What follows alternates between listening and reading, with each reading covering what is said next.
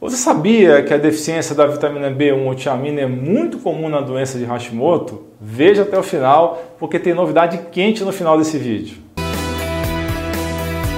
Mas antes, para tudo! Dá uma pausa nesse vídeo e compartilhe. Isso é muito, muito importante porque a plataforma está diminuindo o alcance do meu material e no final desse vídeo eu explico o que eu fiz para minimizar esse problema. Uma série de relatos de casos publicados no jornal of Alternative and Complementary Medicine narra o uso da tiamina, a vitamina B1, em pacientes que têm a síndrome ou doença de Hashimoto. E essa é a principal causa de hipotireoidismo. Esses pacientes apresentavam sintomas persistentes de fadiga, depressão, ansiedade, perturbação do sono, perda de memória e concentração, pele seca, intolerância ao frio, apesar de que os números da tireoide no sangue estavam normais. Os pacientes todos com níveis sanguíneos normais de tiamina antes do tratamento receberam tiamina oral ou pela veia intravenoso. Nos pacientes que receberam tiamina oral, uma regressão completa da fadiga veio em 3 a 5 dias. Embora os estudos de caso tenham uma classificação baixa na hierarquia de dados baseados em evidências, o mecanismo que liga a deficiência funcional de tiamina à fadiga autoimune é tão plausível que os autores do estudo afirmam, abre aspas, embora mais estudos devam ser realizados para confirmar nossos achados, acreditamos fortemente que o nosso estudo representou uma contribuição importante para o alívio de muitos pacientes. Fecha aspas.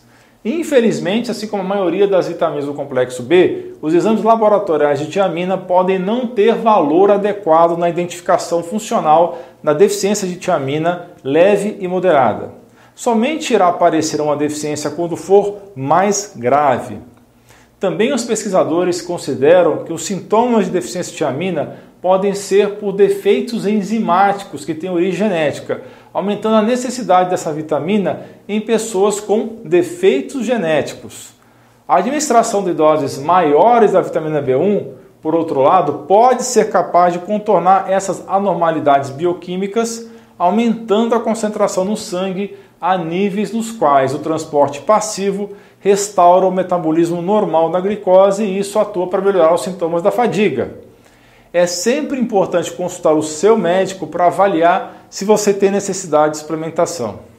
Agora é o momento de uma novidade muito importante. Eu venho sofrendo restrições nas mídias sociais, especialmente aqui no YouTube. Então, todo o meu material mais polêmico eu vou colocar no meu novo canal do Telegram. Para quem conheceu o canal anterior, que já não está mais ativo faz mais de seis meses, esse antigo não vai continuar porque eu perdi o acesso dele. Então, estamos começando tudo do zero. Não sei se vocês sabem, mas o Telegram funciona de modo diferente do WhatsApp. Quando você entra num canal ou num grupo dentro do Telegram, você tem acesso a todo o conteúdo desde o começo.